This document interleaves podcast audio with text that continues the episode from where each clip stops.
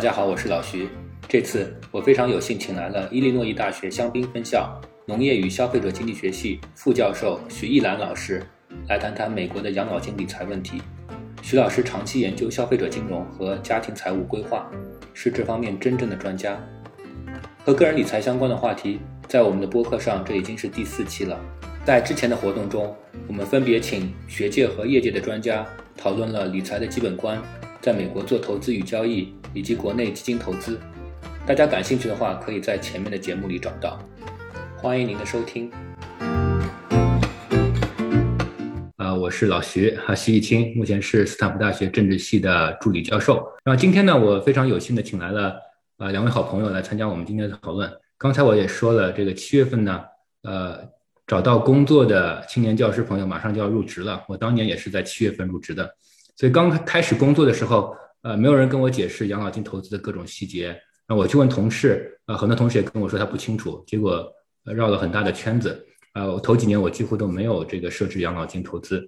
呃，所以呢，这个我们今天非常有幸请来了徐老师来跟我们讲这个话题。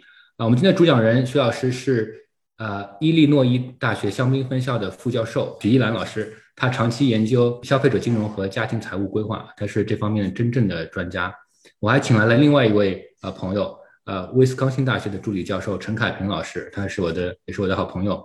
啊，今天我们这样子，由我们两位呢，呃小白向徐老师提问。我听说徐老师还会问我们一些问题，所以我刚刚说我有点紧张，但是但是都可以问啊，呃。然后徐老师为今天的这个活动做了非常精心的准备，呃，他告诉我，他如果时间允许的话，我们的讨论会分成三块第一块是这个影子，什么是正确的财务观；第二是跟养老理财有关的税、债和继承问题；第三是这个单位养老金的选择。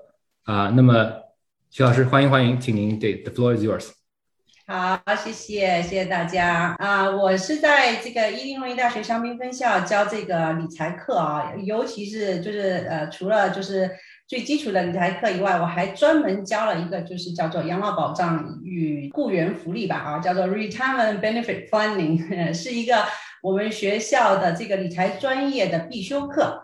啊，也是呃，在美国，如果想要取得理财师资格证的话呢，它也是必修的一门课，然后也是这个考纲里面的一个重点，啊，所以呢，我就是在这方面有花了一些时间。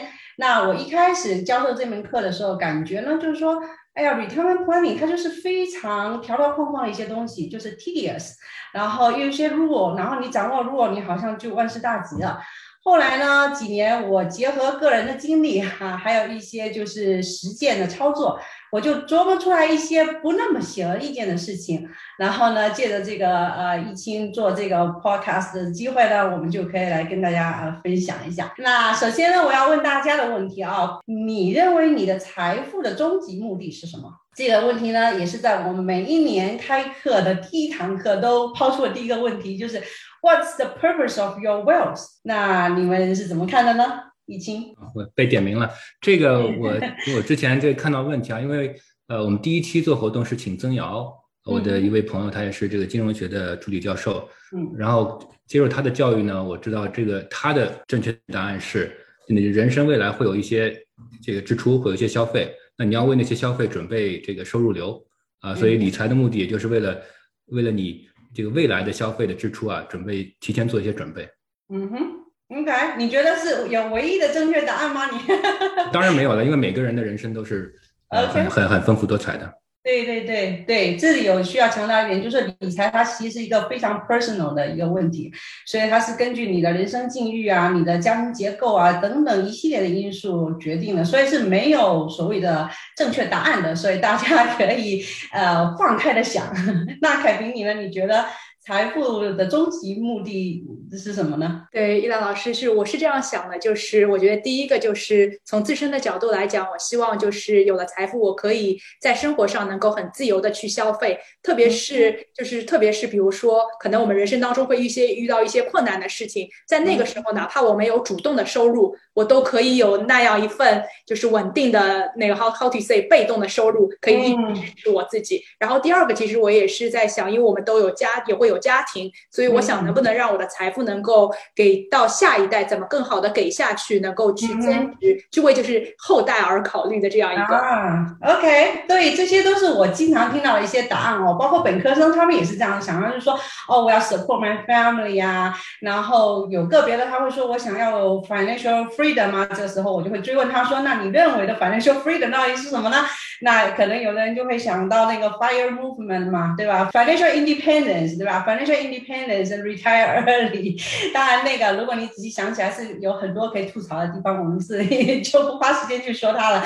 但是我我刚才你们两个提到了，就是很重要的一点，就是你要面对人生未来的一些情境啊，需要用钱的地方啊，可能包括像呃凯平说的，呃，可能就没有主动的收入，你需要 rely on 那个 passive income 这种种的情境。哎，我觉得这个点其实是跟我想要告诉大家的一个点是非常契合的，就是你要想象人生的不同的境遇啊，这个人生的各种可能性。啊，人生是变化的，我我觉得就是很包括，嗯，我们三个人在内，还有我们这些听众，可能很多人都是在生活中都是那种学霸型的，overachiever 的，然后呢，可能就是一心都扑在工作事业上面，嗯，然后可能人生也都蛮顺遂的走到这个时候。那么可能有的人就说啊，那我就是一辈子当个 professor 啊。像我个人，我也没有想想说啊，我可能就会有一个 career change 还是什么的。但是，嗯，恰恰是我们可能很很容易陷入这种想法，就是人生是线性的，我现在是什么样子，我未来就是什么样子。但恰恰人生就不是这样子的。所以说，就是这个呃呃，我想要强调的一点就是这个呃，人生的不确定性，人生的各种可能性。啊，我在教课的时候，我就经常是设计一些各种各样的 case study。我就跟学生说，我在在我这门课上呢，你可以看到人生各种不同的可能性。你有时候你是一个非常成功的农场主啊，然后你就要想着我怎么把这个呃钱给我的下一代。有的时候呢，你是会是一个成功的小业主，然后你就想着说，哎呀，我我小孩又不想要继承我这个事业，那我怎么办呢？对吧？不不想继承我的 business，我怎么办呢？对吧？那那还这这当然是一些 upside 的 story 啊，当然我还有一些 downside 的 story，对吧？那你如果呃就是呃退休以后钱存不够怎么办啊？这种样子 story 也有，然后还有包括就是我们会考虑，比如说 disability 呀。这件事情很可能很多人都会想说，我还有会有 disability 的一天，但是其实你真正去看 disability insurance 这个 disability 的概念的话，其实像 pregnancy 也是 disability 的啊，像 mental health issue 也可以 qualify as disability 的，这都是很有可能的，还有一些 chronic disease 都是可能是 disability 的，所以就说。啊，我在这里呢，今天也有个很大的嗯议题呢，就是要带大家去想象、畅想人生的各种不同的可能性。早些时候，我看到有一些那个微博上面的呃网友，然后就有点带着调侃性质的说啊，mark 一下，万一用得到。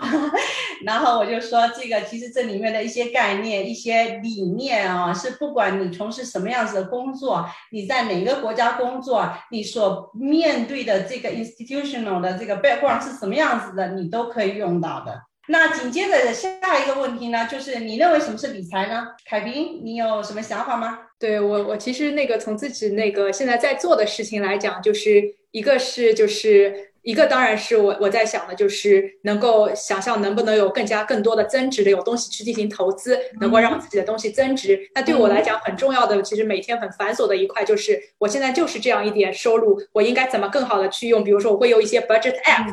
去把这部分各个就是收入啊、出支啊 categorization，然后也会 put something into saving for 不同的以后的一些东西，所以这是我会分两块来讲。嗯，这里面涉及到很呃理财里面的呃比较重要的几个要素了，就是这个你的 budgeting 其实是一个很重要的要素，然后 saving investment 这三个要素你有提到。那一听呢，你认为理财是什么？啊，我基本上完全同意凯平的说法，一个就是。呃，存多少钱？我我自己大概也会做一个非常粗的，我不做非常细的 budgeting，但是大概有个概念。呃，这个我有多少钱是还房贷的啊？然后多少钱是这个存起来放在这个投资账户的？然后后面一步就是这个钱投到哪里去，对吧？我们有了一个 bucket 之后，呃，这个钱进去之后是买这个股票呢，还是买这个基金呢，还是买这个养老金的产品呢？这是这是第二个问题，我是这样想的。嗯哼，OK，所以你们都共同的提到了就是 budgeting 啊，saving、investment 这三个概念。那其实这只涉及到这个理财的里面的一个很小的部分，包括包括一清你之前请了嘉宾来谈这个呃理财，也都是非常的侧重在 investment 这个一这个这个话题之下。但是其实理财并不不仅仅是是 investment，这这一点我是要反复跟大家强调的。就是说到理财的话，大家就是很容易陷入中文的一个情境，就是你想想国内人怎么用理财这事，我有一百万在银行理财，对不对？说起来都是 investment 这样子一个概念。但是我想要让大家的用英文的角度来想一下，这个理财在英文里面它是 financial planning，financial planning。它是一个 plan，然后它涉及到了不仅仅有这个 budgeting、investment 啊、saving，它还有 tax，tax planning 是很重要的一块，对吧？然后 credit，对不对？你借债如何 leverage？比如说大家买房子其实都借债啊，我觉得 百分之九十几的人应该都这么干的，没有这么干的话，那可能是有点问题的，对吧？还有 risk，对不对？在在我们理财的概念里面，这个 risk management 各种各样的 insurance 其实是很很重要的一块，还有 estate planning，对不对？身后事情那也是理财的很重要的一部分。呃，中国人恰恰就很避讳谈那样的事情 啊。我上次就给我们本地的那个妈妈群做了一个这个理财的讲座嘛啊。然后后面反馈来的就是好多人就说，哎呀，我得赶快找律师去写遗嘱。那这件事情在很多人看来不可思议啊！我竟然在那边鼓动大家去写遗嘱，但是其实这些都是非常重要的这个理财的一些要务。那说到这个 tax 啊，我想问一下，你们有没有请那个呃呃会计师帮你们报税啊？啊，我没有，我都是自己那个那 TurboTax 报的。OK，买了一个 Premium 的 TurboTax。对我也是，呃，是我他先生非常喜欢看这些 tax 的 policy，所以我们刚开始是找了那个理财的会计师，但是后来因为那时候比较，但后来发现其实自己可以做一点钻研的工作。OK，对，就是我这里要强调的，就是说报税和 Test planning 其实是两码事情，就是。Test 这个 filing 其实它是一个 reporting，它是一个 exposed，事后，你已经所有的开收入已经实现啦。然后你该存的养老金都存了，然后你来报，对不对？但是 test planning 呢，它其实是要一个 ex ante，你必须要做一个展望。我明年大约我的 test rate 会在哪里？我我能不能采取一些什么行动，把它的这个 test bracket 降上去？那么或者说我那一年不是有什么其他情况发生了，我的 test bracket 突然特别高了，或者突然特别低了，那么我需要做一些什么样子应对？这个是 test planning 的一个概念。那说到理财，就是很多人也会想说，那我我工作很忙的，我没空去想这些事情的，我只要雇一个理财师就可以了，我只要雇一个会计师就可以了。其实也不是这样子的，你还是需要有一些基本的这些呃，就是理财的概念，然后你要有一个正确的理财观念，你要有一个你的理财的这个 goal，你才可以去问。正确的问题，他们才能来帮助你，对不对？他他跟你第一次沟通，他也肯定说你想要实现什么样的目的啊？你有哪些呃理财方面的需求啊？你必须要首先先了解自己，然后你要知道一些比较基本的东西，就是哦税的税方面的问题啊，这个 credit 啊啊，还有这些 risk 啊，嗯，然后包括你如果。Estate planning 的概念一点也没有，你肯定也不会想到去找律师写一个呃遗嘱，那那就什么这一方面就无从说起了，对吧？所以我觉得说啊，虽然大家呢都很拼事业，但是呢啊一些基础的理财的概念呢还是需要了解的，这样子呢是可以帮助你去面对一些人生的不同的可能性的。就是我我我在想说，大家可能惯性的思维可能也是就是人生的境地，就会觉得说啊。都是一种那种叫什么啊啊啊成功者的思维，强者的逻辑，觉得说我的肯定就是很多钱啊，不知道去哪里 invest，要怎么样子来 mass 马这个呃 optimize 我的 portfolio。但是你你想一想，其实当你人生就是一手好牌的时候，你牌技不重要的，对不对？那我们现在要做的就是你要你要让你的牌技提高，然后呢，你偶尔抽到一张你。没有预想到的牌的时候，你还可以从容的打下去，让人生进入下一局，获得其他的转机，是不是？所以我觉得说，我这里要强调的就是，理财它是不仅仅是一个事后的这个呃呃 test reporting 这样子的一个概念啊，它是需要涉及到各个方面的，呃，而且它也不仅仅是 investment 或者是仅仅是呃 tax，它是包括我刚才说的 budgeting investment 啊 investment saving，然后 tax credit risk estate planning 这些都有的啊，它是一个比较宽泛的概念，这点我是先要跟大家理清楚的啊，然后呢，理财的一个。很重要的目的就是让你能更从容的去面对人生的各种不不同的可能性。那我今天呢，就是有一个很大议题，也是要带大家去畅想一下人生会有哪些各种不同的可能性。有一些当时当然是比较 happy 的啦，那有一些呢也是不那么就是大家不那么情愿去想的。但是我会稍微 push 大家一下，可以想一下说，如果这种情况下，你应该做一些，就是你应该为这种可能性做一些什么样子的准备，好吧？OK，那好，我我们花了挺多时间在这个影子上面的啊。现在我来就专门就这个养老金来展开说一下。那养老金呢，我想要说三件事情啊。那我这要说第一件事情是啊，在养老金的税，第二个呢是债啊，然后第三个呢是继承。那这个税的问题呢比较复杂，我们要至少用三十分钟的事情，哎，时间来说这件事情。好，那养老金的这个税。首先呢，养老金呢，这个养老金账户呢是有避税功能的，这点呢，可能大家就对很多人来讲几乎是个 common sense，但是这里面是其实是有很多的 nuance 的，就是哪一个 t 哪一个 account 是怎么样子的呀，然后具体要怎么用啊？那我想要来，嗯，先考一下易经吧，你就说一下你们学校有哪些。可供选择的养老金，然后它的 tax consequences 是什么样子的？对，首先我想到的这个是一个是学校的，一个是 IRA，对吧？就是个人的呃 retirement account。对。那 IRA 呢，就是不跟着单位走的。对。啊，然后不管是学校的还是单位的，都大概有两种，一种是 tax deferral，就你最后还是要付税的，不过你现在不用不用交税。啊，一种呢是像 Roth，是你是这个现在先交税的，然后完税之后的钱投进去，未来的收益是不交税的，大致有这两种。然后这个在学校那方面呢，我我现在在 Stanford，呃，他提供这个他提供这个 401k，他这是 tax deferral 的，然后他也提供 post tax 的 Roth 401k，这个是呃就现在完税之后，未来的收益是免税的。所以这两个都有，对。所以你有这两种 option，OK。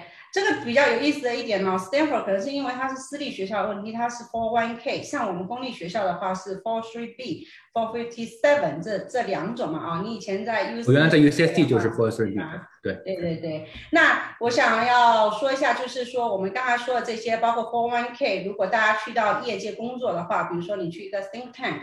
或者说你去啊 Amazon 工作，比如说哈啊，像很多 economists 都去这些呃呃呃这些 internet company 去工作，那么你很有可能就是 for one k，但是其实 for one k 和 for three b for fifty seven 呢，它的机制呢是基本上是一样的。那这些呢，它都叫做 defined contribution，就是说你每一年个人需要投进去的钱和雇主需要投进去的钱呢，它是被 defined 的。就是有有章可循的啊，那这里面呢，你需要做的选择呢比较少，就是你需要你需要做的选择，基本上就是你的工资的几个 percent 你要往里面投啊，有些甚至就是帮你就是决定了的，对吧？那个一听你们有需要选这个点吗？啊，我们是需要选这个点的，但是就是可能跟其他的公司是类似的，就是 private enterprise 是类似，就是超超过百分之四的还百分之五的投入，呃，就是这个完全是 fully matched 的。然后再再上面就是你自己投的，但你不到的话，它 match 的就少一些。OK，那你们真的是非常像公司，For One K 经常是这样的 structure，就是说，啊，它让你选择你的工资的百分之几你要往里面投，但是不管投多少呢，这个 IRS 是有个上限的，就是今年来讲的话是一万九千五百块钱，然后呢，呃，这个是上限，呃，这个上限是呃，Four One K、Four Fifty Seven 和 Four Three B 都是同一个上限。啊，然后呢，嗯，在这个上限之以下呢，你可以选择你公司的百分之几往里面投。然后这里面很重要的一点呢，就是你的 employer 的 matching。employer actually by law 它是不需要给你 match 的，但是其实很多的 company 都是有 match 的。而且就是哪怕他提供你 match，它也不一定是 dollar to dollar match，它可以说是 fifty cents to a dollar 这样子 match。然后它也不一定是呃呃 match to the last dollar 的，它也可能是像易清说的 match 你公司的百分之呃四 up to four percent of your salary，然后之后呢就是没有 match 的，这这这是呃比较经典的 four one k 的设置。那像我们学校呢，我们学校有有这种呃呃自己存的这种养老金呢，它是直接一刀切，反正就是你放百分之八，然后单位放百分之八，这个是没有选的。但是我们学校的选择呢，它其实是你要呃进入 pension，还是你要是这个呃 defined contribution 这种样子的 plan。我们学校还有这种传统的 pension，也就是所谓的 defined benefit，它是把你的未来的 benefit 给你 define 好了。然后现在呢，就是我们也是还是百分之八的工资往里面放。其实对我们来讲，我们扣掉的工资都是一样的，不管选哪一个 option。那只是说你如果是 defined benefit 呢，那个里面就没有 individual account 了。那么公司呃单位呢，他就会帮你投，然后等你退休的时候，他按照。事先的那个 formula，他把钱给你啊，像我们学校呢是呃呃两二点二个 percent 乘以你的工龄乘以你的呃最后几年的工资的平均值，大约是这样这么一个算算法，然后它还是呃经过这方面的算呢，还 cap 在你的呃退休前工资的百分之八十。啊，是是这样子一种算法，嗯，这种呢是 defined benefit，也就是我们传统意义上的 pension 养老金，这个呢可能跟呃我们国内的这个什么公园啊这种的可能会比较类似。那么美国现在的大趋势都是往 d e f i n e contribution 个人账户、个人呃呃账户的这种养老金呃做一个很大的转变，在过去的呃几十年里面，所以我们可能很多包括听众啊将要面对的或者已经面对的。都是这种 d e f i n e contribution 的，那么这种呃这种情况下，你是个人是要 bear 整个这个 investment 的 risk，那你就是需要去做出选择。这里面很重要，就是你要往哪里面哪些理财产品上面投钱啊？那那那么这个我就不深入展开了，我这里是不负责 教大家呃大富大贵，而且你之前的嘉宾也说了啊，大约这里面最基本的一个呃 idea 呢，就是你要 passive investment，你 index fund 是首选。那么你选 index fund 的时候，很重要的就是关注它的 fees，呃，你这个 fee 是很重要的一点啊，你 cheap 的。Passive 的，其实 passive marriage 的那种换呢，它的 fee 其实是反而更低的，那种其实是你你需要选呃你更更推荐的。那么那么接下来就是你的理财的组合了，你这里面你要多少在哪一个哪个 industry 啊，哪哪哪一哪一种理财产品上面啊，这这这些我们就不再展开了。那么我们来说一下呃，define contribution 这样子的 plan 它的这个 test。就是像刚刚易清，刚刚易清那个呃满分的答案哈，就是两种，一种是 test defer，一种是 test free。那么我们所谓的 test defer，我们说的是哪一部分的 test by defer 呢？它是这样子，比如说 for one k，你现在呢是用你税后的钱投进去的。如何体现在你的那个报税表上面呢？就是你投下去的钱是属于你的那个呃 above the line，对吧？呃呃，before you get to AGI，对吧？呃，adjusted gross income，在 AGI 之上，你就把你的 contribution 扣掉了，所以就是相当于你是用你的税前的 dollar 去投到那里面的，所以你的 contribution 你是呃不 pay tax 的。然后你中间 invest，对吧？我们知道，如果你的钱是在呃是在比如说股市里面投资，你用你税后钱在股市里面投。资的话，那么你的收益的课税是分为 long term 和 short term 的，就是你如果有一个股票持有超过一年以上的话，你就相当于是 long term。long term investment gain 和 dividends 呢，它是有一个 tax benefit，它是比你的呃 ordinary income tax rate 是要稍微低一点的啊。如果你的 taxable income 很低的话啊，就有一条线的。啊，那么它可能都是 tax free 的。如果你做的是短线操作，一年之内就卖掉了，那么它是跟你的 ordinary income tax 是一起 tax 的。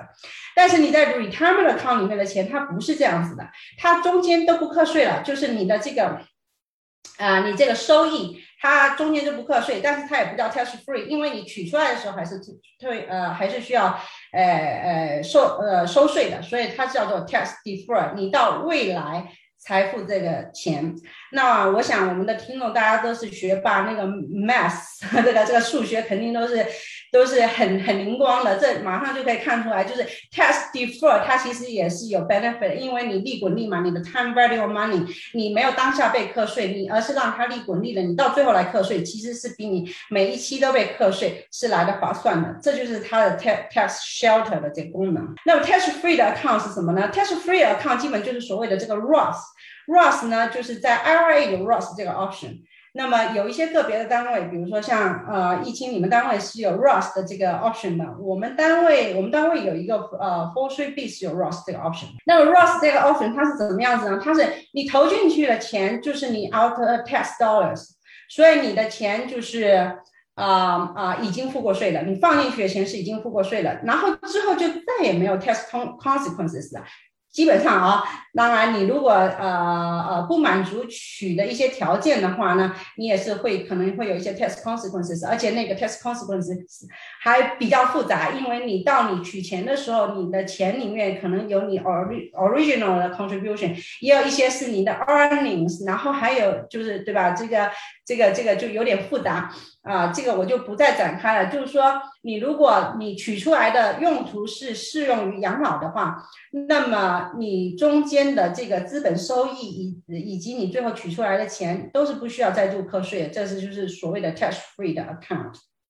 OK，那么这个，嗯，我想要强调的就是，在这中间还有一种 几乎是 hybrid 的情况啊。就是你这个 traditional IRA，我们说了，呃呃，traditional IRA 和 Roth IRA 这个，像刚才易清所说的，它是不依赖于你的雇主，你自己可以存的。你哪怕就是说，这里面其实还有点复杂，就是，呃，你你可以存的钱是不能高于你的 earning 的。但是你的你你的 earning 就是你的雇主不需要 sponsor 你去存这个，你可以自己存。那如果你自己没有 earning，比如说你是，比如说我们考虑是个呃呃呃呃呃这个 house 呃 homemaker 这种情况啊，如果你自己没有收入，但是你的 spouse 是有收入的话，那你也是符合这个存的条件的。这个是比较重要的一点，就是所谓的 spousal IRAs 啊。那么这里博士生也可以存，因为。博士生有是有收入的，比如 T A R 的对对对，有 earning。如果你有 for one k，呃，不是，sorry，the W two 这种 earning 的话都是可以的，啊，然后或或者是那种呃呃呃 contract 的那种啊，嗯，也也算是可以的。那么呃，这里面呢，呃，我们要注意到，就是它的 contribution 的这个呃 limit 其实是偏低的，一年六千块钱，而且是 combined limit，就是说你的 traditional 和你的 Roth combined limit 只有六千块钱。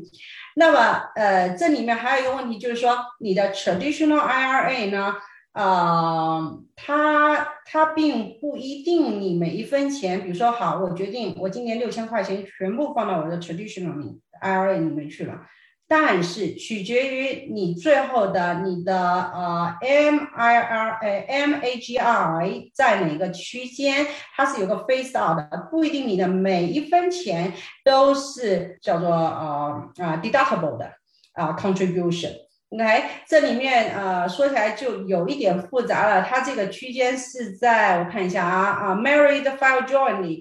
啊哦，对，它这里面还挺复杂，就还涉及到说你这个一对 couple 里面。呃，是不是已经有一个人有这个呃 employer sponsor 的？那么这样子的话，我干脆就不要说这个具体的数字，就是说它是有个 face out limit。你的工资，你的你的家庭收入如果超过，它其实也不算家庭收入，就是我刚才说的，准确来讲是 MAGI，是在你 AGI 又反上往回加了一些东西的一个东西。MAGI，那 MAGI 在一个区间里面的话，你就不是每一分钱都是呃 tax deductible 的，你就可能六千块钱里面。会有一部分你是需要课税的，一部分不需要课税的。易经，你有问题吗？我只是想确认一下，就是我理解的是不是对？因为这个东西是不是只对 traditional IRA 有意义？因为你 Roth 本来就已经把税交掉了，所以啊，That's a good question。Roth 也是有 face out 的，Roth face out 是决定你到底能不能存，就是我们经常说的，如果收入太高了，你就不能存了。它那个 face out 是是来决定你能不能存的。Traditional 的这个 face out 是来决定你存进去的钱有多少是 before tax，多少是 after tax。然后我们就知道说，呃，大家都知道，几乎大家都知道。收入如果很高，你 Ross 就不能存了，不能直接存了，对吧？但是所谓的 backdoor 就是你先先放在你的 traditional 里面，往那么里面一放，然后呢，你再 convert，你可以当年 convert，也可以攒在一起一起 convert，对吧？然后，但是你如果不做这个 convert 这个动作的话，那么你的这个 traditional IRA 里面就会有一部分的 contribution 是已经课过税的，一部分是没有课税的。那么你已经课过税的，就是我们刚才说的，它的收益就是 tax deferred，对吧？那么呃，当你取出来钱的时候，你就需要呃呃这个这个叫什么呃付税。那么如果你是用了呃你的呃 after tax dollars 进去投的话，那么你的呃这个收益呢，它也还是 tax deferred。OK，你最后拿出来的时候，收益是要付钱的，啊啊，但是你拿出来的时候，呃，proportion to your original，呃 outer tax contribution 呢，那部分你是不需要再呃呃呃 pay tax 的。所以这里面是有点微妙的区别的。所以呢，像易清说的，刚才那个呃易清的 intuition 非常对。那么我就索性把它全都转到 ROS 里面去就好了，对吧？因为我的 ROS 的话，我是 test free 的，我 after test，我 contribution 已经 after tax 了，我 earning 也是就不用付付这个，就是不是 test deferred，直接是 test free 了。所以你其实真的，如果你的那个呃 MAGI 都到了那个很高的区间的话呢，你也不必折腾去搞那。个 non-deductible 啊 traditional IRA，你就直接放到 traditional IRA，然后做一个 Roth 的 conversion。对，一兰老师，我想问，就是你这个像我们说的 backdoor Roth，那个我听到过，就是每每就是你可以 convert to Roth，这个每年的 convert 有限制吗？有 limit 吗？还是没有随便？没有，他现在改了，他在二零一零年以后改了，是没有 annual 的限制啊，而且也没有 income 的限制啊。所以这就给你很大的 flexibility。你并不是说我今年六千块钱放进去，我立马就要给它转过去了，不是的，你要 time。你这个 timing 其实是很重要，这就是我将要讲的下一个议题：什么时候是做这个 conversion 的一个重要的好的时机？那那啊，你可以想象过去，就是说，当你哪一年你的 test bracket 突然间降的时候，其实是一个比较好的时机。那这时候我就想要请大家来畅想一下，你觉得 在什么情况下你的 test bracket 会突然间往下掉呢？呃，sabbatical。sabbatical。对，我不知道你们 sabbatical 是什么样子啊？我们 sabbatical，反正以我的资历来讲的话，我如果要 take 全年的 sabbatical，我是只能领一半工资的。然后如果我要 take 半年的话，我是百分百工资。所以如果我要做一年的 sabbatical 的话，我其实对我的收入是会减少的。那么它就会导致我们整个家庭收入那个 taxable income 会往下走，然后那个就是一个比较好的做这个 convert 的节点。还有什么其他 example 吗？还有就是像我听说我同事他们一直在很焦虑，就是如果他们 get pregnant，他们这一年可能就没有，就是很 on leave 没有 pay。对对对，on leave 对 pregnancy 的 on leave 啊，或者说你说哦，我今年要 on leave，我要呃去国内 visit 一年，这种情况也是有的，或者去其他的单位，对吧？去去做 visiting scholar 一年，我就不领工资，我就 on leave，这种情况也是有的。对，这都是会下降。那还有其他的呃一种可能性，比如说，呃，你结婚了，然后你的配偶是不工作的，那么你的 single income 就变成了是 married file joining 了，对不对？你还是领那么多工资，可是你的呃 tax filing status 就变化了，这种也是有可能的，对吧？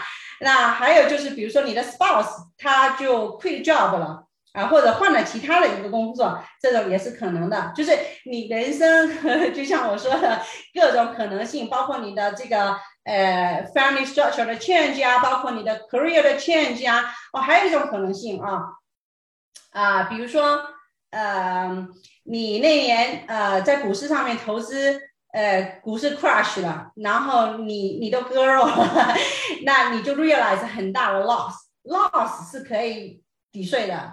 那年你的 tax bracket 可能又往下降了，对不对？啊，不一定是你的收入低啊，可能是就是你有其他的 loss realize。还有还有的可能性，比如说啊啊，你们家不一定是你或者你的配偶，就突然间做一个开始去下海了，做一个自己的呃 business，对不对？然后呢，一旦开始有 business 以后，你就有各种 tax shelter 的方法了，你有好多 expenses 可以报啊，那样子你的那个 tax bracket 可能也会进进呃进一步的往下降。啊，就是这这些可能性都是有的，大家都可以呃放开的想一想啊，说不定哪一天你自己也下来了，对吧？就是我们在美国就有个呃概念嘛，就是挣钱越多的人付的税越少，对吧？贝佐斯人一分钱都没有付税，对吧？为什么呢？因为他的收入他就是很多都会 expense 掉啊，它都是其他的方式的收入的，所以就是啊啊，你你们可以往这个方向想一下。所以这里我要强调，就是当你的 test bracket 突然就往下掉的时候，这是其实一个千载难逢的好机会，你可以做这个 test convert 呃这个呃 Roth conversion，OK？那取决于说你是往你是从你的呃 non deductible 的 traditional IRA convert 过去，或者是你 deductible 的 convert 过去，你那年可能还是需要付一点税的，所以你那年要。convert 多少这个事情你要斟酌的考虑，你可能要控制一下，不要把你自己 bump up to the next test bracket，这这些都是一些可以用的 strategy。当然，你可以跟你的那个呃会计师进行呃详细的讨论。那我想要说一下，呃，大家这么热衷于 ROS，到底 ROS 是有什么好处呢？这个就涉及到一个这个 test diversification 的概念。这个概念其实不是那么的显然，可能大家如果多少学一点金融啊，或者哪怕就是有点统计的知识啊，你就会有这个 investment 的这个 risk diversification 的概念啊。所有的就不要把所有的鸡蛋放在一个篮子里面。但是 test diversification 这个概念呢，其实很多人没有的。所谓的 test diversification 就是你的你的 asset 不要放在同样有同样 test consequences 的这个呃呃嗯啊 account 里面。你如果有一些 Roth 这种 Touch free 的 account 呢，对你来讲是非常有益的。这体现在两个方面，一个方面就是你在 invest 的时候呢，它就是 touch free 的。啊，这个，嗯，如果你热衷于短线操作的话，其实你就可以做一些短线的操作了，对不对？因为我们刚才说，如果你是用你的啊股市的钱做短线操作的话，那么它是按照你的 ordinary income tax rate 来来 tax 的。可是你如果用你 Roth account 的钱来做一些短线操作的话，那它你就不需要那个付税了，对不对？所以在在你 invest 的这个过程中，它是可以帮到你的。还有另外一点，就是在你啊退休的时候。取钱的时候，它也是可以帮到你的，它可以帮助你调节你的这个呃呃 tax bracket，因为你可以想象过去就是说你需要多少钱的时候，它是对应一个 test bracket。等一下我会具体展开来说你如何来考虑你 retirement。在 retirement 期间的 tax bracket 到底会比现在高还比现在低？其实一个挺 tricky 的问题。但是就是说，这里有一点就是，你如果有很多的钱在 Roth 里面的话呢，它可以帮你调节你这个 retirement 的时候那个呃你那个税税率。你可以通过取很多的钱从那个 Roth 里面取钱，然后把你的呃 tax bracket 降到下一个 tax bracket 里面去。嗯，这这一点可能对很很多人来讲并不是非常的显然啊，所以我要强调一下这个 tax diversification 的概念。接下来，徐老师，我这里没听明白，为什么取钱取的多反而会降降你的 tax bracket？你本来本来不就是 tax free 的吗？这些钱本来就不是不用交税的吗？这个 Roth 的钱就对啊，但是你不一定就是你不一定要往 Roth。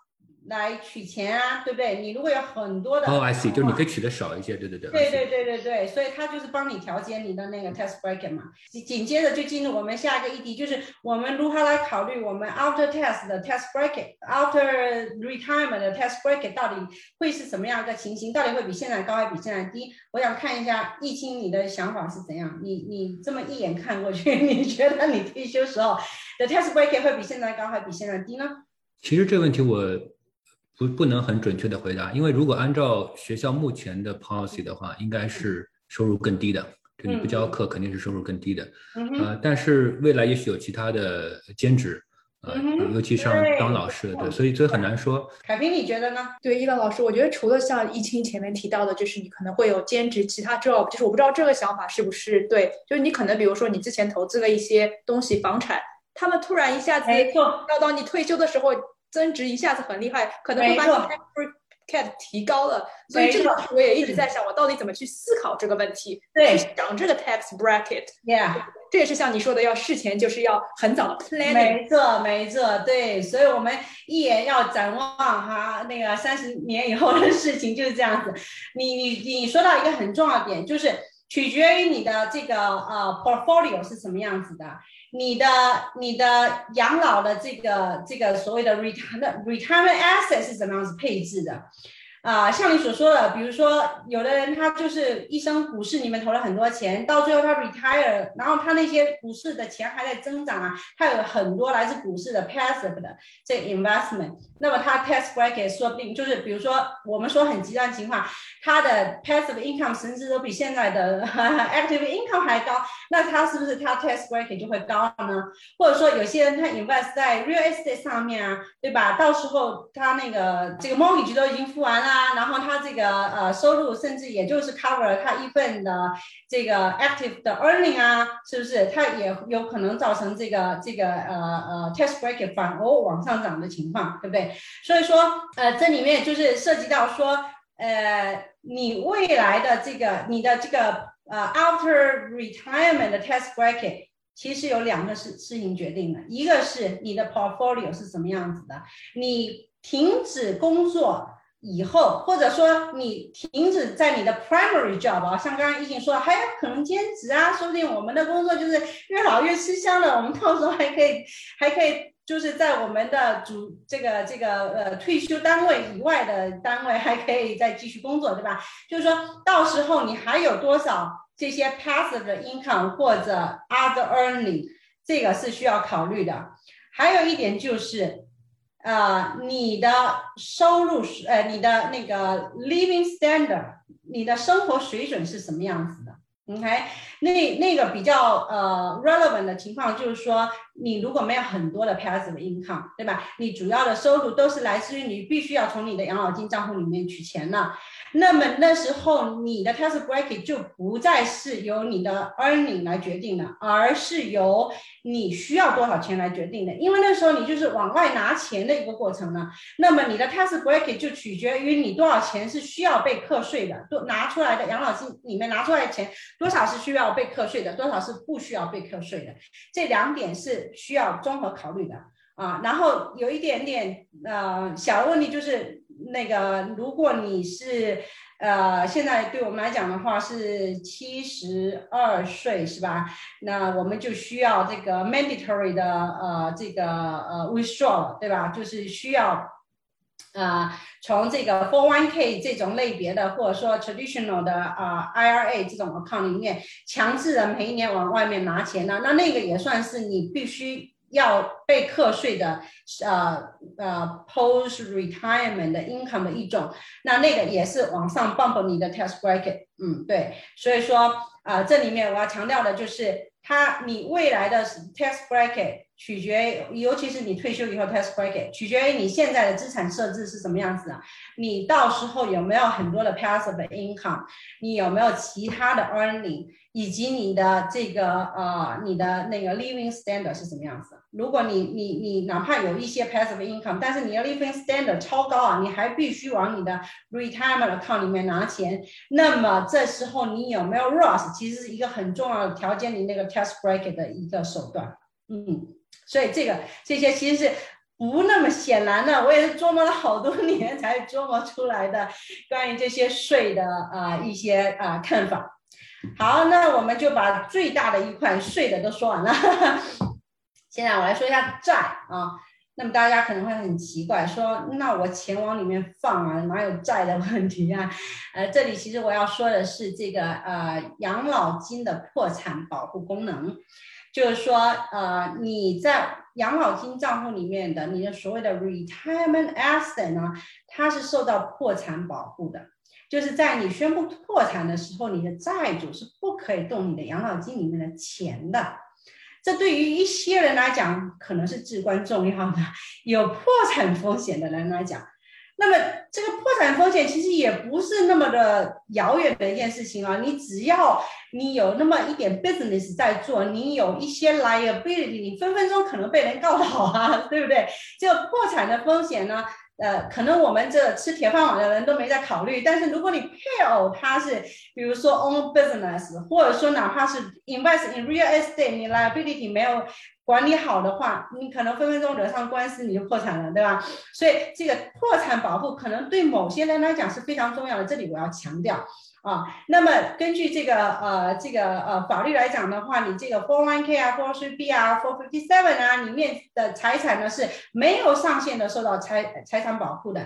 然后你的 IRA account 里面呢，它大约有个一百多万，我现在好像是一百三十多万啊。它这个是每隔几年有一个根据这个 inflation 有个 adjustment，它是有个个很很 by limit，就是说在在这这个限呃这个上限之下的呃你在呃。IRAs traditional and Roth 里面的钱呢，也是受到破产保护的，这点其实很重要。啊啊，我们到最后可能会谈一下，就是买房的问题啊。你你在考虑买房这件事情的时候，其实破产保护也是一个很重要的需要考虑的点。OK，那这就是破产保护啊。我还哦，对，这里还要说一下，就是你从。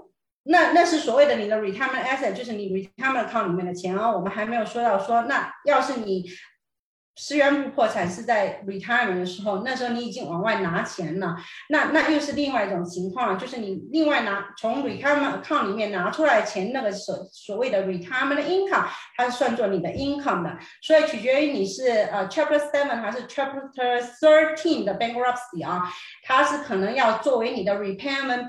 Repayment plan 的一部分呢，如果你 file 的是呃 Chapter Thirteen，那么它 Chapter Thirteen 是说你你需要呃有一个偿还机制的嘛，那么你从 retirement account 里面拿出来的每一年拿出来的钱，有一部分是的确需要去还债主的，但是它是不可以去动你 account 里面的钱的，嗯，这点是需要区分的。然后你如果 file 的是 bank 呃呃 chapter seven 的那种呃所谓的 consolidation 的或或者 liquidation 的那种呃 bankruptcy 呢，它是有一个呃 criteria，就是你你满足什么条件才可以 file 呃那种形式的 bankruptcy。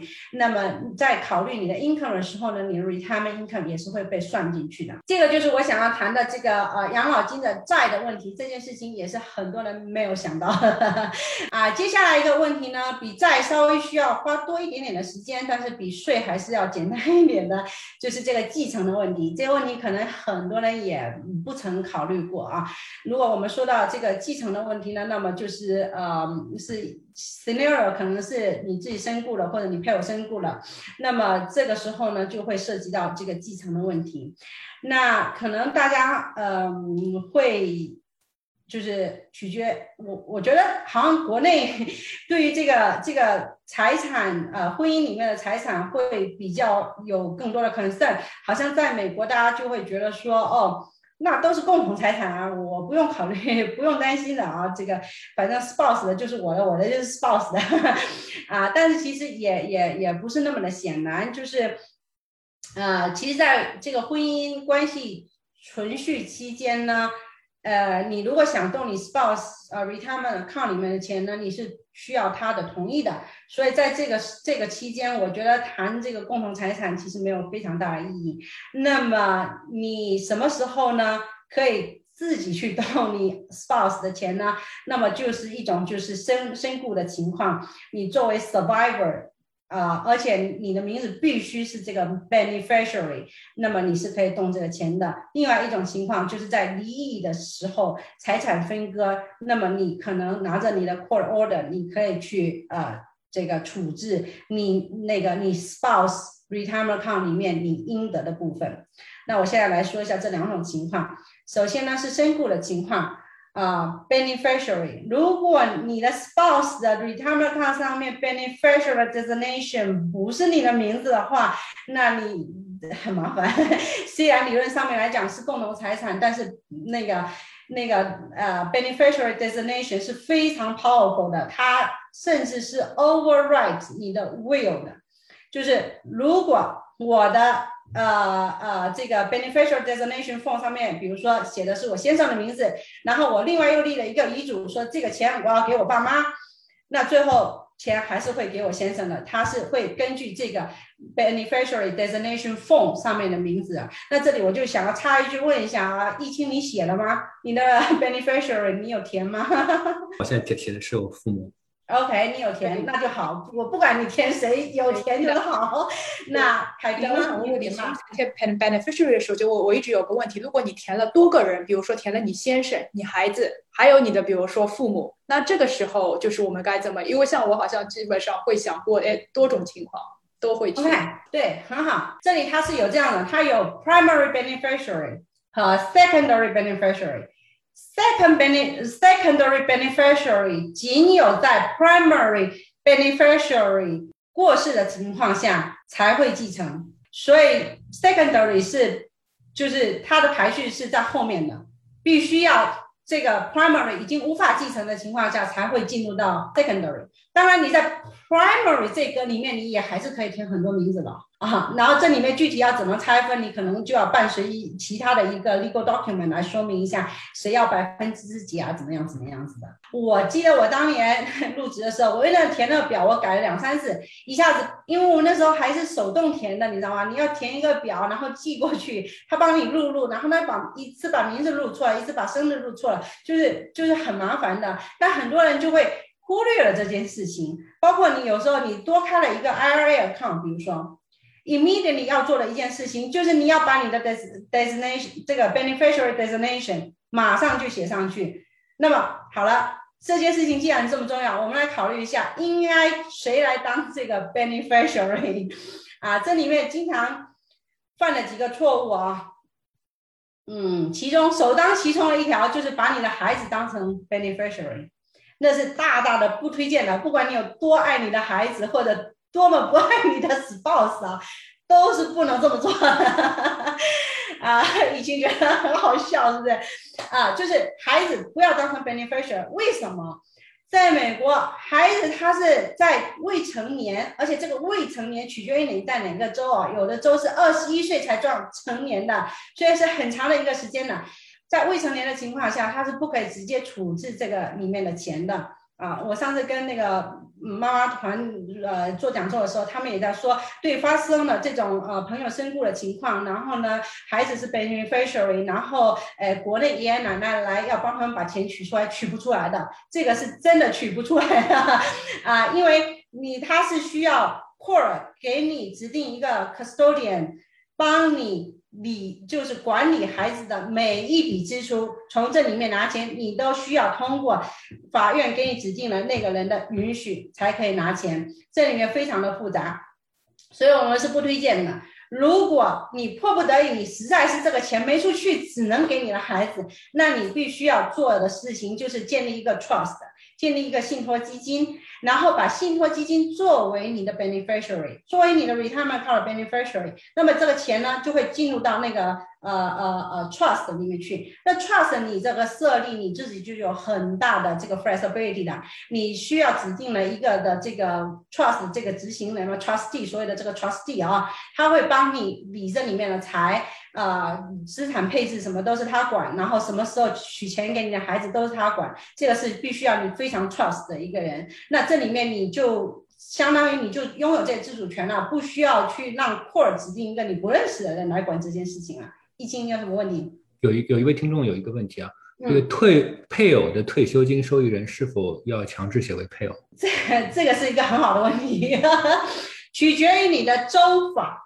以及取决于你的这个雇主的养老金的设置规定，在很多州，尤其是你的这个州的 marriage law 是 community property，也就是说财产是均分的，community 的有一种就是 community property 的这种这种 marriage law 的话，大部分情况下它是必须。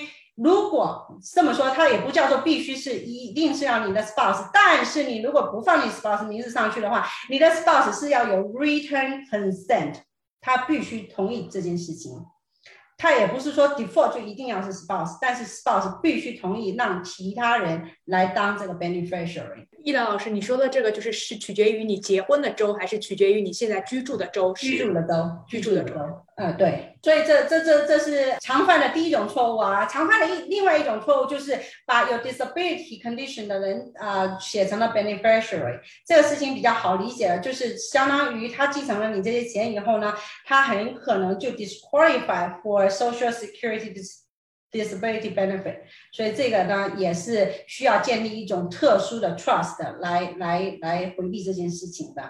啊，那更常见的一种错误就是 完全不写 beneficiary 了哈，那那个话后果是什么呢？后果就是那个你的所那些财产就变成了你的 estate，就要走呃走这个呃 court 的过程，就是要拿到 court 上面去，经过这个 court 来帮你呃做这个财产分割。这件事情呢，第一它是 public 的。你有几毛钱啊？它都是需要公示的。你最后分给谁，它也是需要公示的。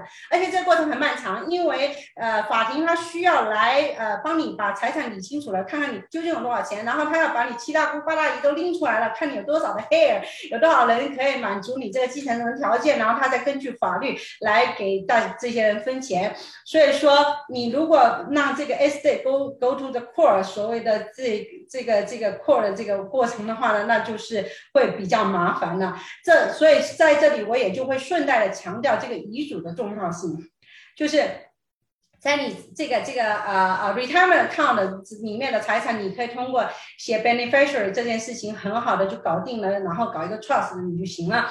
但是你其他的财产呢，你的 primary resident 要怎么办呢？对吧？你的其他的 asset 你要怎么办呢？其实写遗嘱在美国是非常重要的一件事情，而且是。嗯，但凡你有家庭啊，你就可以开始考虑这件事情，并不是说你大富大贵啊，你有个三百个 million 三三个 million 你才需要考虑这件事情，不是的，因为在美国，它这个循规蹈矩，它这个法律非常健全，导致就是说你这个财产的分割其实是非常复杂，非常的。死板的一件事情，如果你没有呃一个份遗嘱的话，嗯，这里所以就是 为什么我上次做完讲座，好多人都说啊，我赶快要去 写一张遗嘱，啊，这这个就是啊受益人指定的这个问题啊。我们有一位呃朋友呃问，这个 beneficiary 可以是海外的父母吗？需不需要是美国的居民？啊，这个这个这个也是大家经常问到的一个问题啊。它其实是没有任何限制的，只要你能把名字写对，把生日写对，他甚至都不问跟你是什么关系，你知道吗？他至少我们单位的那个 beneficiary form 是这样子的。对，这说起来就是我们在海外人也有各种痛点，就是当你不得不把你父母放成你的 beneficiary 的时候，当然是可以的。那么你配套措施是什么？你要给他们配一个非常可靠的人来 handle 所有的这些。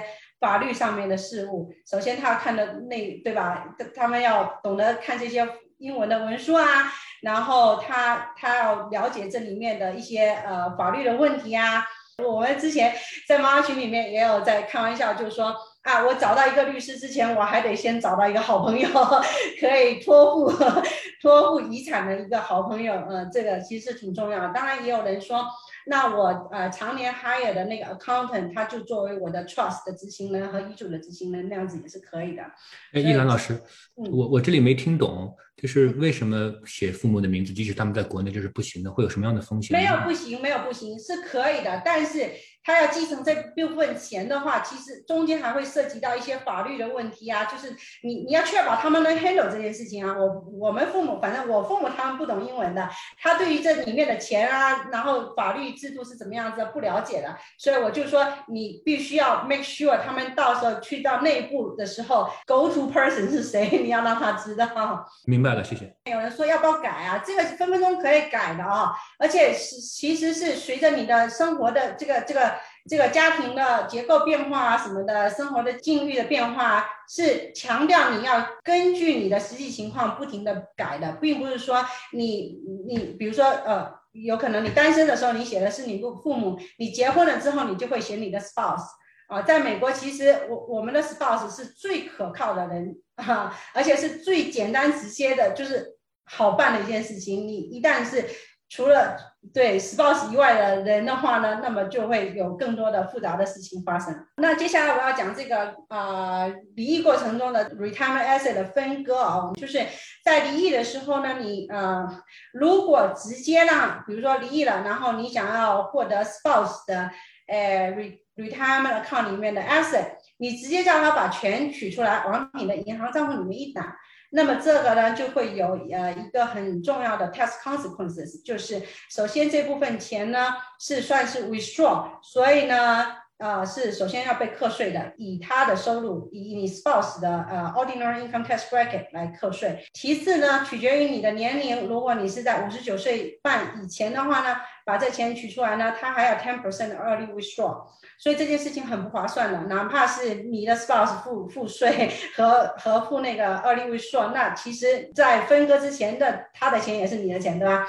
呃，正确的做法是什么？正确的做法，你是需要去拿一张叫做 q u a d r qualified Domestic Relations Orders 这样子一个法律文书，它会授权你去处置啊这个呃你 spouse 的在 retirement account 里面的财产。拿在那个的好处，首先第一条就是 early withdrawal penalty ten percent 你就不用付了。如果你把钱拿过来之后，六十天以内存入了一个 IRA account 或者其他的 qualified retirement account，这里面就也不会有任何的 tax consequences 了。那你如果说拿钱出来，然后就放在你自己的 banking account 里面的话呢，那么你就必须要付这个税，以你的呃 ordinary income tax bracket 来付。如果你给小孩开了一个 account，然后把钱打给小孩的 account 里面去了，那么你的配偶就以一要付这个 ordinary income tax on the withdrawal。你看这这里面的 tax consequences，我呃顺带给大家提一下。啊，就是最好的、最简单直接的方法，take away message，拿着 court order 把钱提出来放到 IRA account 里面去，那就什么事情都没有了。OK，好，那我们好好不容易把这个啊养老金的税债和继承三个问题都讲清楚了。那么现在我们原来的计划是要讲一下这个单位养老金怎么选啊？那我们刚才其实也多少涉及了一点。啊，有呃，我要再补充的几个小点嘛，就是说我要强调，就是你其实还是必须要把你单位给你的那个所有的文本大字小字全部看一遍，搞清楚的啊。然后呃，有几个可可能经常会被忽略的点，就是你如果 disability 期间或者 on leave 期间，你还能不能 contribute 你的 service credit 还能不能算？然后如果你是在 state university，比如说像。啊，易经他们 UC system，或者说我们呃 Illinois 的这个 state，呃，这这个 state university 的这个 system 的话，它有涉及到一种情况，就是你在这个 system 之下的一个单位工作，然后就去了其他的不在这个 system 的单位工作，又回来了。那么这种情况下，你是不是能呃 re reinstate 这个你的你的原来的那个 account？呃，这这些就是这些，可能大家呃呃可以具体的再看一下。呀，一清，你还有问题吗？请教您一下，就设想一下几个不同的情景，比如一种情景是我是刚刚毕业的博士生，我现在马上开始工作，我也没有买房，我收入也不高，然后我怎么考虑投 IRA 和呃我的这个学校的呃项目？另外一种场景是，可能我准备攒钱要买房了，或者我已经结婚了，这个这个场景下面，您您大概推荐怎么做？呃，还有一种可能性就是说，也许我五年之后，我现在工作不是很稳定，我觉得国内的机会很好，我五年之后我可能要回国，那我现在应该做什么样的选择？啊，我先说一下回国的这个问题啊，如果你有回国的可能性，那么这个钱要怎么办？呃，先说一下，这个钱是可以继续放在这边的，这个是完全没有问题的。就是你不管是你的 401k 啊，是你的 IRA 啊，乃至是你的 pension 啊，pension 当然 pension 如果你提前离职了，它也是有一定的办法，一一的给你一个 lump sum，或者你钱就继续在里面放着，然后等到你啊 retire 的时候再再取出来，这些 option 都是 on the table 的。那现在要解决的问题就是，我需不需要现在就拿了钱跟着我回中国？啊，这件事情呢，很多人会考考虑。那么我的答案是这样子的：你如果有刚需啊，你回北京、上海，你需要两千万才能买一个房子啊，你不得不把这些钱全套现拿回去啊，那也没有办法，你就拿走啊，对吧？呃，那没办法呀，对吧？啊，那如果你有其他的选择，那你钱到底是放在美国好呢，还是放在中国好？这个事情怎么考虑呢？首先赌国运嘛，对吧？你赌一下国运，你你觉得中国发展会更好，还是美国发展更多更好？其次是你觉得美国资产更可靠，还是呃呃人民币资产更可靠？那么其实这对我们来讲是一个很大的优势。国内有多少富豪都在不停的把钱拿到外面，为了就是资产的多样性，对吧？要有一点美元资产，那这一点是你需要考虑的。还有一点就是长期长期的汇率波动的风险，因为你现在如果 early withdraw 的话，那么你的 consequence 是什么？你需要课税。然后你需要 ten percent 啊 penalty，但是汇率的风险分分钟也是可以有好几个，对吧？几十个百分点也是有可能的，尤其是长期来讲的话，所以这几点是需要考虑的。这里面我不会给大家 一个很明确的答案，除了你如果有刚需需要买两千万的房，那么拿走吧。呃，但我追问一个，就是我我们先不说提出来，但是我我觉得有这种可能性，我可能会回国。但我这几年可能还有五六年的时间，我应该投 IRA 吗？我应该投 401k 吗？如果不投的话，就是就完全就是放弃了这个呃机会。对，这个这个要说一下啊，钱永远都要投的啊。The secret to wealth 就是 keep investing。它在那个 checking account 上面，你除了呃日常需要开销的，还有你的相当于我们所谓的 emergency fund，你六个月的呃呃生活费。诶，除此之外，都需要以一定的形式投出去。你哪怕你不投 IRA，你股市里面 index fund 你也要放着的。所以我觉得这不是一个很大的问题。呃，所以其实如果可能的话，我们还是会建议说 maximize 你的 retirement saving，嗯就是那个一万九千五百块钱，你还是要把它 maximize。呃，我觉得对于我们这个收入水平来讲的话，maximize 那个应该不算是。一个太难的问题，其实 很多人问的是还有更多的钱怎么办？那个就是我接下来要谈的了 啊，而而且跟这个买房有点相关的啊。我顺带问一下，就是你们父母亲，我这里要比较的是中美的差异啊，就是你们父母亲有没有动过买房养老这个念头？我觉得他们之前的买房决策倒没有想着是养老，但只是因为国内的投资品太少了，嗯，可以看到有增值空间的。这个，然后你又又可以利用，嗯，OK，又可以利用 leverage 的，可能就只有也买房了。那凯平呢？你动过在美国买房养老的念头吗？就是我没有想过这个，就是我在我主要想的买房，一个是就现在自己可以有就是自住房 owner，但是更多的就是我倒动过就是买房投资的这个概念，然后还比较过在中国和美国的这个。买房的这个回报率的问题，对，哦，OK，那那你还算是挺先进的了，已经 到了对比比较 sophisticated 的一个过程了。那好，我来说一下养啊买房养老这个过程啊，就是凯平说的很对，就是首先是要先先考虑自住房这个问题，然后再考虑投资房这个问题，对吧？那所以说这其实里面拆分了四四重的问题，它是进阶的。第一个就是你的收入够不够啊？付你的房贷就是 support 你的 home ownership，然后呢，呃，并且呃呃呃，让你存 retirement 呃这个 saving 啊，这个问题对我觉得对我们来讲，包括我们的听众，就是。第一，你是从一个高高 saving 的国家来的，你的你的 culture 就是你会存很多的钱。第二，就是你的收入水平在美国还是相当可观的，所以几乎不会遇到这样子的 dilemma，说需要割这边去补那边这种情况。那反而是我们啊在教美国学生的时候经常提到的一个，就是一个 mission impossible，就是 student loan 加上。啊，mortgage 加上 retirement saving 对他们来讲 mission impossible。这个我在一篇很不起眼的 paper 里面啊，曾经写了一个啊 case study。啊啊，你你你就按照就是比如说这个呃呃学生的这个 student 的中位中位数啊，呃美国房产的那个中位数啊，然后美国收入的中位数啊，你给他们一算，他不可能同时做这三件事情还能吃得下饭的，你知道吗？就没有钱了。啊，这个这个这种是一种情况。那在这种这种情况下，我们通常是 suggest，就是首先你要 prioritize 的事情是什么呢？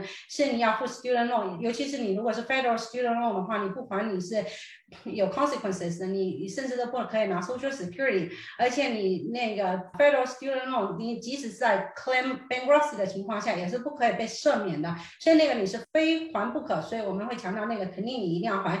第二，接着的紧接着呢，就是你这个 retirement saving，因为 retirement saving 呢，这个也是针对美国学生，我们强调你要 start early，你要 saving early，对吧？因为你如果 postpone 你的 time value money，你就就就没掉了，你后面就要存的钱按比例其实更多的。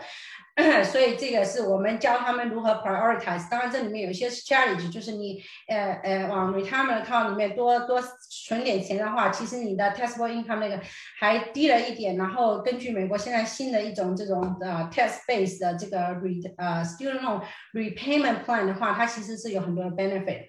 啊，所以这个是一个基本的呃想法。那么对我们来讲的话，呃，我们大部部分人啊都没有 student loan，但是这点可能对我们孩子会有用。我们以后要跟他讲这样子一个概念。那么 对我们来讲的话，我们可能我们的权衡就在于 mortgage 和这个呃 retirement saving 这两者之间。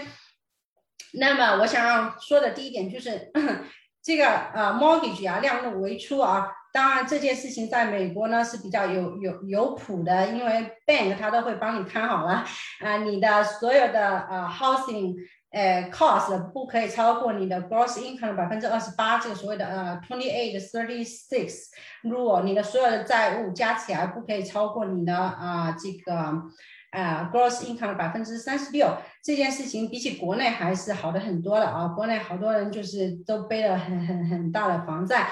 那么，呃，所以这点还是比比较靠谱的。当然，这里我要强调的一点就是所谓的你的 housing expenses 不仅仅是你的 mortgage 啊，它是这个这里面所谓的叫做 pity，p i t i，principal interest tax property tax 这里，然后 insurance pity。那个银行在算的时候，这这些都是加进去的。那么取决于你在哪里买房，你的 property tax 可能高可能低，对吧？还有 insurance 取决于你的房子有多豪华，对吧？那么这边，嗯，我呢？的的建议是量入为出啊！你真的如果是只挣十万块钱，也没必要在加州买个两百万的房子。呃，这个美国 mobility 这么强，你可以找个更适合你的地方活 下去啊。那这个对吧？美国 房价呃合适的地方大把，我们 Midwest 的房子很便宜的，对吧？欢迎大家来 啊！所以这个就是呃，来考考虑这个问题。那接着呢，就是啊，你看适合这个，这个是第一个问题啊。第二个，第二个进阶性版的问题就是，好了，我现在。开始我的第一份工作，我不要买房，我什么时候买房？那这里面就是说，呃，几点需要考虑的，就是你呃呃呃租房的成本和你呃住房的成本嘛啊，就是自自住房的成本，自住房成本我们刚刚说的包括 paying 嘛，那租房的成本就比较 straightforward 了，甚至很多人都不买 renters insurance 的，就是房租多少就多少了。那 utility，呃，这里我要强调就是，你说比较的时候，你要用。同样 similar property 来比较，你不能说我租一个 apartment 一千块钱，我养一个房子，呃，down payment 也是一千块钱，你你这两个 property 不一样啊，你的 utility 也不一样啊，我们要。同类项才能比较，这个是这里面考虑，嗯，你在做这个啊啊 rent or own 这个这个过程，呃，这个这个考虑的时候，你需要呃想清楚的。还有一点就是，这个在美国买房，就是美国这种制度化太完善了，所以导致很多条条框框。你卖房的时候是有 sales commission 的，对吧？你作为卖家，你是要付 buy side 和 sell side 的这个 commission 的，加起来差不多是六个点，可能美国 不同地区有稍微的差异。这个就是属于你的这个成本，就是交易的成本之一了。如果你要需要卖房的话，那所以就说，你经常 rule s o m e 就是你如果在一个地方住不满五年的话，你最好还是租房。呃，这个也是需要考虑的，就是你的工作有多大的稳定性。如果你的工作很稳定的情况下呢，其实买房在美国呢还是个 good deal 的。很重要，我要强调的就是你这个 property tax 千万要考虑进去啊！你不要想着像在中国，你那个房子的钱付完了就完了，你其实每一年还往里面放可多钱呢。我们这边 property tax rate 有百分之二到三那么多呢，对吧？你相当于有人就说了，五十年嘛，买房子又买了一遍，真的是这样子呀？那但是呢，买房还是有带来很多的 tax benefit，你有一些可以 shelter，对吧？你的 mortgage interest，当然现在经过那个 Trump tax reform 之后，这个 benefit 就少了一点，他放了个 cap，而且他把这个啊 standard deduction 呢大幅度提高了，所以呢，也很多人也不 itemize 了。啊，不然的话，它其实这里面还是有一些 tax shelter 功能的，包括你的这个 property tax 也是可以这个呃呃就是 itemize 的。所以说啊，你要不要买房这件事情呢，取决于就是 timing 呢，就是看你有没有一个好的 timing，你的工作的稳定性，这也是啊我想谈的第二个问题。那第三个问题就是好了，那我已经买了房了，下一步的问题就是。我有那么多的一点钱，我到底是要 maximize 我的 401k 还是我要 prepay 我的 mortgage？这个问题也是经常被问到的，对吧？那 这里面呢，就是嗯，你要考虑一下这个 tax consequences，就是如果你 401k 还没 maximize 的话，你往里面放的每一分钱都是 tax free，就是 tax。Deferred 就当年不用课税的，它是帮你 lower your AGI 的。那当然，这里我要强调 lower your AGI 啊，还有其他的好处呢，对吧？因为它就可以让你 qualify，你就可以然后 qualify for other tax benefit 了，对吧？所以，所以这个你往里面啊，你在没有 maximize 401k 的情况下呢，每一分钱都是有 tax benefit 啊。如果你去 prepare 你的 mortgage 的话，它只有 go to interest 那一部分钱才有 tax benefit，而且是 to certain limit，对吧？它现在是一万还是一万五啊？这个嗯，Trump reform 之后，对吧？而且甚至你就不 itemize，你你都不够 itemize 的，不会比那个 standard deduction 高的话，那也没有必要了，对吧？所以这里面的 tax benefit 就是比较有限的。当然。还要考虑的就是 opportunity cost，对吧？你可以比较一下，说啊，你的那个 mortgage rate 到底是多少啊？然后你的 invest，你如果在 401k 里面 investment 的这个 return rate 是怎么样子啊？然后再综合考虑这个 tax consequences，这个都是非常 numerical 的，你都可以算的，对吧？那嗯，其他的还有一点就是要考虑的，就是我们强调说。啊，这个也是取决于你在人生的什么节点了啊。就是我们强调一点，就是最好你在进入 retirement 的时候呢，你已经是 tax 呃，你已经是 debt free 了，你已经把所有的债都还上了。这就是说，如果有的人 career 他起步的比较晚，比如说他四十五岁才找到他的第一个工作，对吧？啊，然后呢，他才开始买房，那这时候他要不要 prepay 他的 mortgage 呢？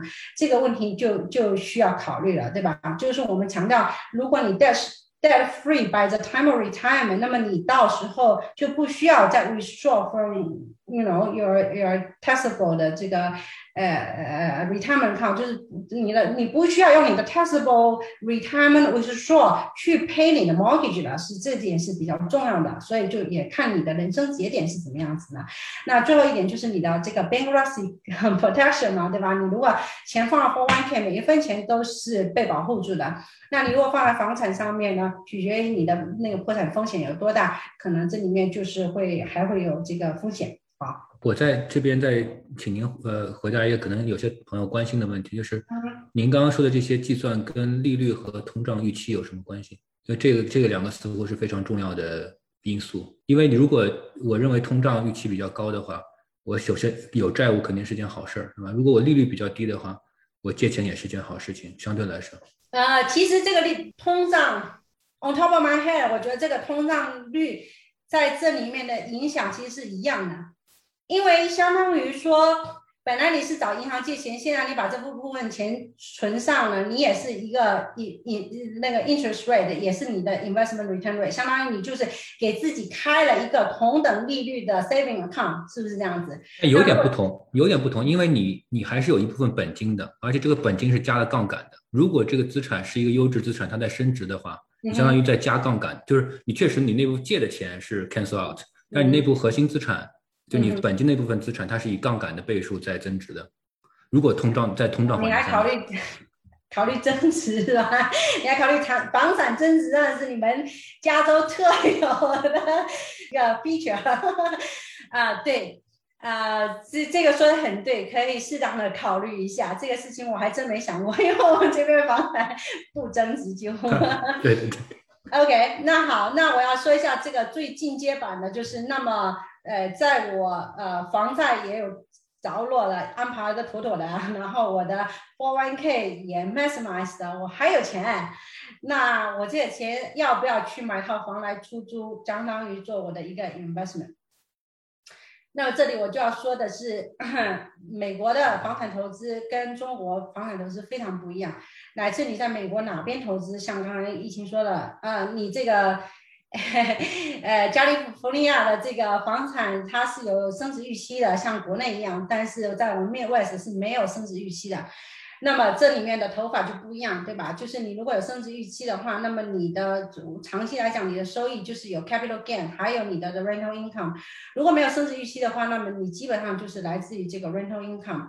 那 rental income 的话，有一点就是它挺稳的，对吧？你只要 管理的得当，没有很大的 vacancy rate，但它还算是挺稳的。啊，当然它这里面也是有很多麻烦的事情，对吧？呃，因为本身你要去物色一个房子，买一个房子，然后嗯呃管理一个房子都是挺复杂的。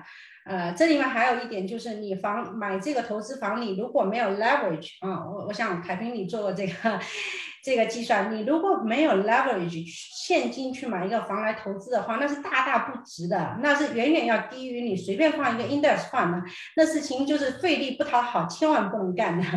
那在在你还有 credit line 还绰绰有余啊，你有那个八百分的那个 呃呃信用分。你还可以 leverage 出来很多钱，你值不值得去干这些事情呢？那就要看这背后的成本收益，就是包括你的个人精力上面的投资啊，值不值得你去做这件事情，对吧？啊，你你会需不需要去就是管它，就是你自己管理，还是你请一个资产公司来管理？你可以请一个那个呃 property manager 啊，那样子的话，收益基本上就是百分之八九啊，在我们当地。百分之八九的 rental income 是他的佣金，然后他如果帮你秀一次房，就是说你房客搬出去，你需要他帮你秀房，签了一个 contract，他拿你一个月的租金。这些都是 运营成本啊，你都是需要考虑进去的。当然，他给你省了很多麻烦，你不用自己去租房了，对吧？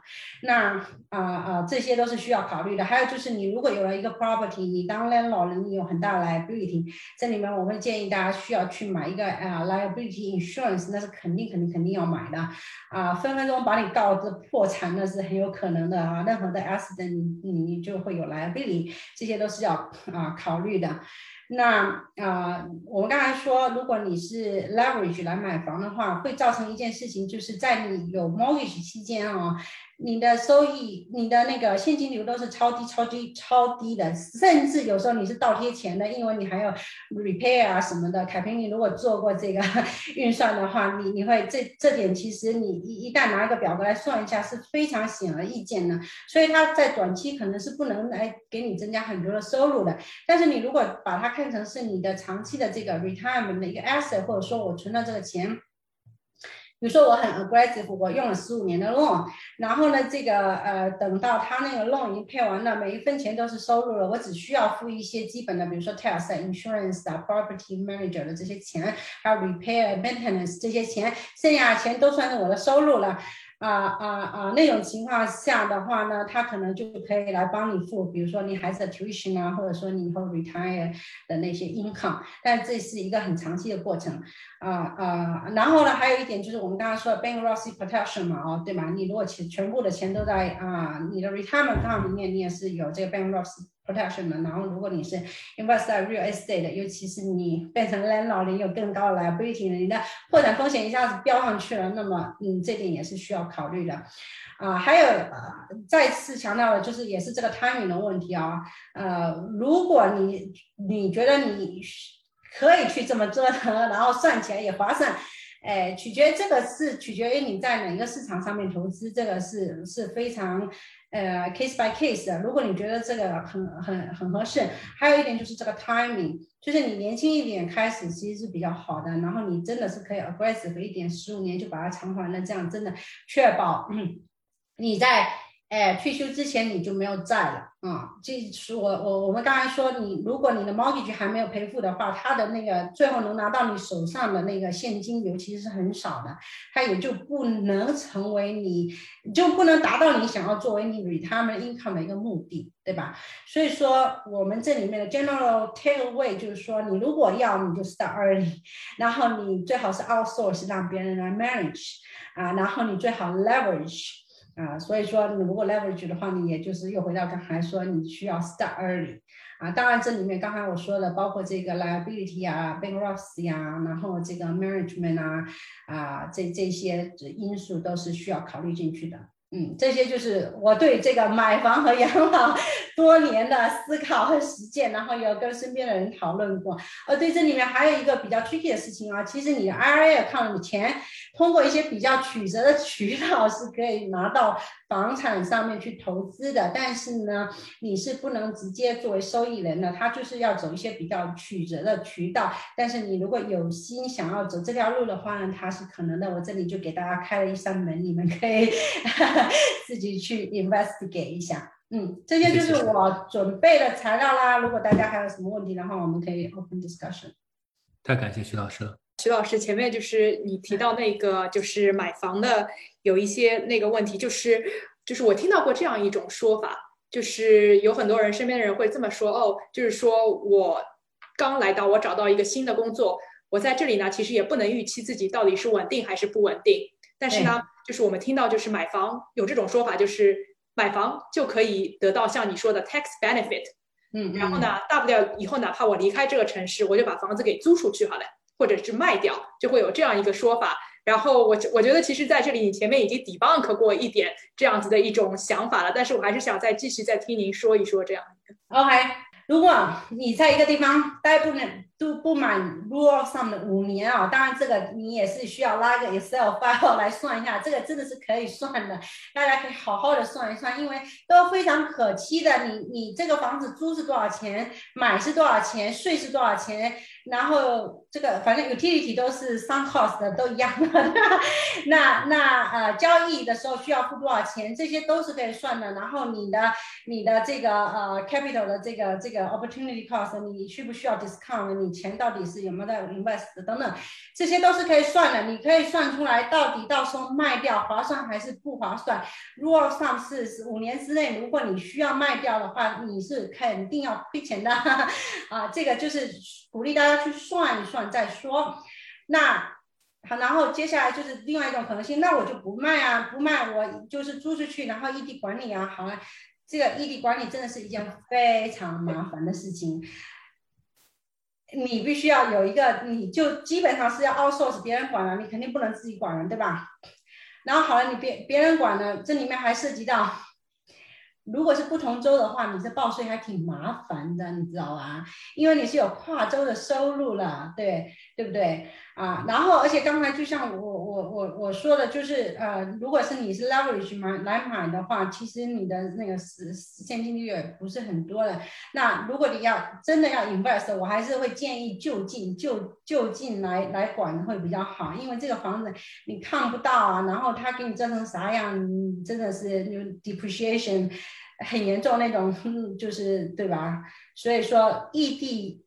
投资房产这个是不推荐的，包括现在很多人就说哦，加州房产现在抗涨预期很强啊，然后好多人倒倒腾，就是有开玩笑说来去加州买套房就稳哈，这事情是强烈强烈不推荐的，因为在美国，我再次强调，条条杠杠的事情很多，跨州就很多事情都不一样，你这涉及到的这些 legal 的 issue。就会很麻烦，包括比如说你的呃 liability insurance 的 coverage 啊，你对吧？你你这些到时候如果你有 lawsuit 怎么样子，这个。非常麻烦的，我们会强调你是还是要本地管理会比较好。当然，如果说你已经在一个地方已经是投资了很多房产，然后出于什么原因你不得不 move 到另外一个州去，那那是另外一回事。但是如如果你肉眼可见你就待不了五年，那那个你还是我建议不要冒这个风险。我替我们的听众再问两个跟这个 beneficiary 相关的问题。好，呃，一位朋友问他的 primary 现在写的是妻子。呃，易兰老师对 second beneficiary 有什么建议？是应该写父母还是孩子呢？这是第一个问题。第二个问题是，这个在夫妻共同财产中，这个如果这个呃，我加了额外的 beneficiary，比如说父母，是不是需要配偶的同意？就配偶已经是 beneficiary，但是我还要我还想加父母，这个需要配偶同意吗？对这个问题是肯定的，是还是需要的。只要有一个不是配偶的 beneficiary，都是需要有配偶同意的。这个 beneficiary 是是父母或者孩子啊。刚刚我们说了，孩子不建议啊，不是说不行啊，这 legal 上面是没有问题的，只是说你就丧失了很多的主动权。所以如果你要放孩子的话，那么你就是做 trust。那么 Under what circumstances 你会想要让你的父母作为你的继承人呢？他们是需要这个钱，还是你只是觉得他们是一个中转的通道，最后还是要给你的孩子呢？那如果说你的父母他们在国内，比如说他们养老金有限啊，然后他们 I don't know for whatever reason，他们的确需要这个钱，那你把它写上去也是没有问题的。像我所说的。你准备好他们的 go to person，到时候真的这种情况能 handle 来，那就 OK。但是你如果讲的是我现在把孩子写上去，我还要去搞一个 trust 的，那我还不如先写上我父母，然后到时候不让我父母把钱给我孩子就行了。那你就还是太中国的想法了，因为你父母把钱给你孩子也是 也是继承，你知道吗？这里面也是有有有这个 legal issue 的。当然。他可以以赠与的形式给你孩子，那么赠与，如果你的父母不是美国人，不是美国的 citizen，不是美国的绿绿卡持有者的话，他这个外国人的年度赠与额度还是相当高的，五十万美金每年啊。但是你的父母给你的孩子赠与。这个赠与，因为它就已经不是直系的亲属赠与了，我不知道会不会额度就会稍微低一点。因为我我我知道说，如果是你的父母亲给你赠与哦，比如说比如说你父母亲国内的财产要开始往美国转移了，因为他们想来跟你在美国养老了，他们是可以通过每年五十万直接给你赠与，这个是不算遗产税的，这个没有问题。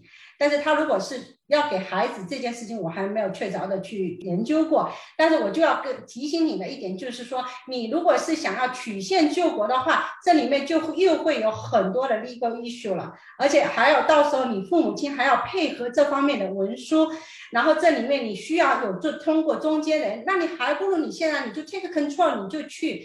Go through the trouble, you know, create trust，这样子你就 all in control。然后还有一位朋友问，这个他现在的收入也不是很高，呃，学校呢是有这个 pension 的选项，当然我们可以我们说也有 four three b 和 IRA 的选项。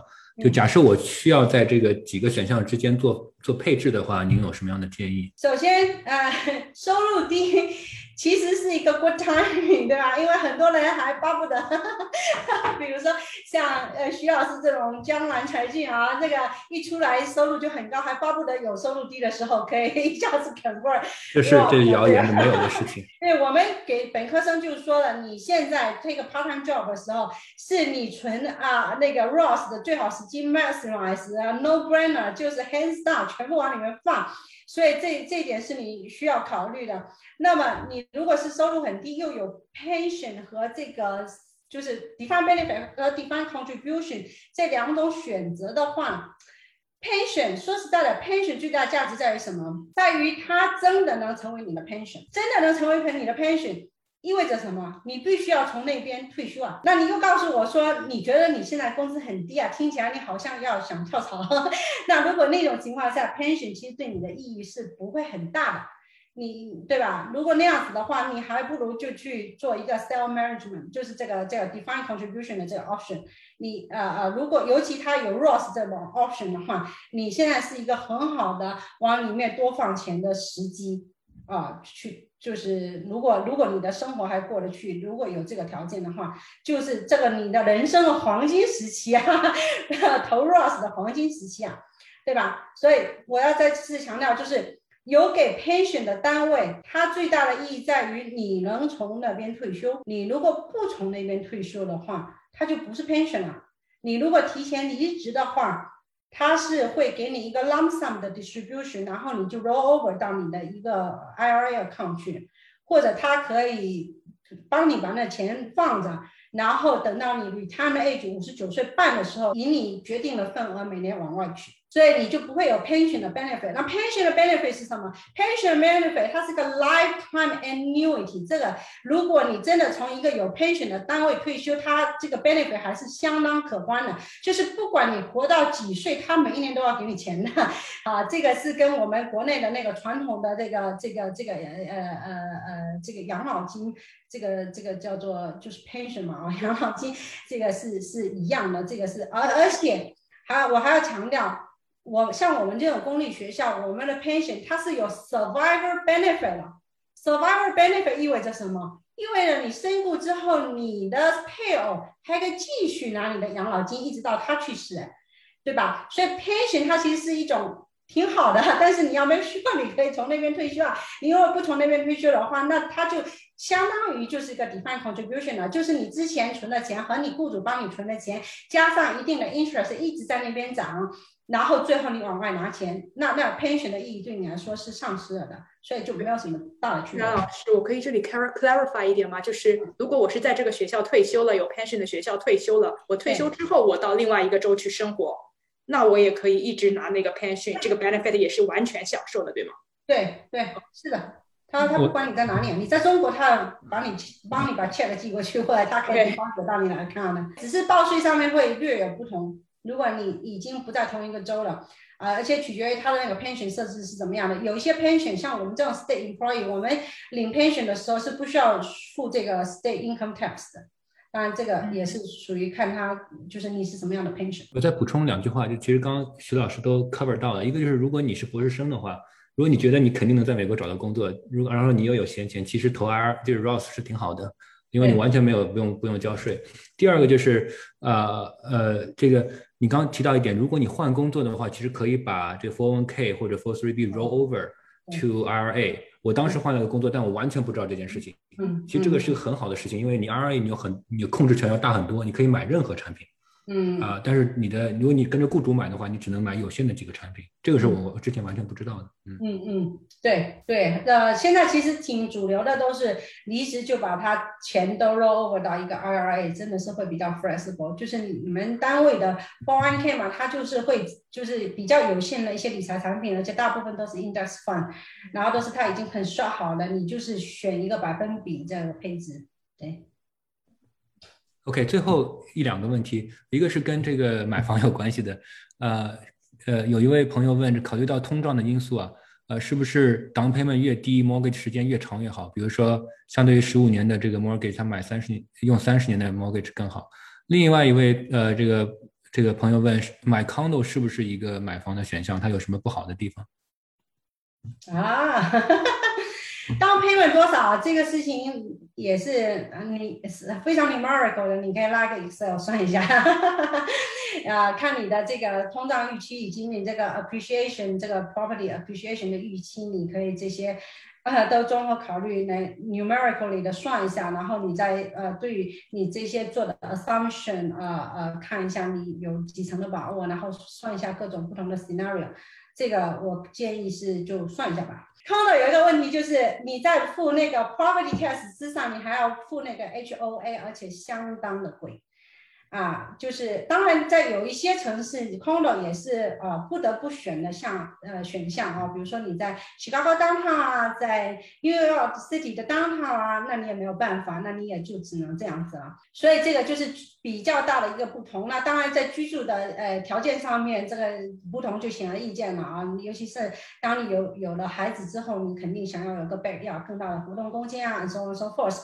很多人就会因为这样子的 trade off 而选择搬。到 suburb 去，而不住在 downtown 这种地方啊。成立了家庭以后，就会往外搬，这是挺啊啊经常出现的情况。